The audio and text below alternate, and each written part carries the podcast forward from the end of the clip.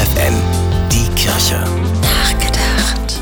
Beten. Lohnt sich das? Eine Frage, die jeder für sich beantworten muss. Sie ist abhängig davon, ob man an Gott glaubt, daran, dass er das Gebet erhört. Doch wie dem auch sei.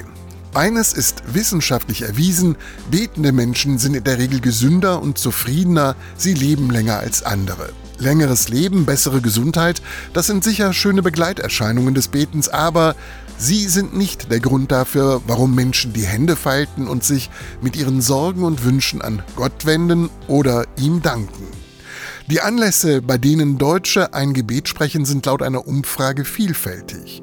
Die meisten der Befragten gaben an, bei einer Beerdigung zu beten. Auf Platz 2 steht das Gebet im Gottesdienst, gefolgt mit 38 Prozent vom Gebet für Familienangehörige und Freunde in Not. Beten. Lohnt sich das? Ich meine ja. Es hilft uns zu vertrauen.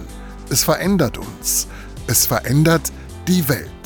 Der Schweizer Theologe Karl Barth hat es so ausgedrückt. Hände zum Gebet falten. Das ist der Anfang eines Aufstandes, gegen die Unordnung der Welt.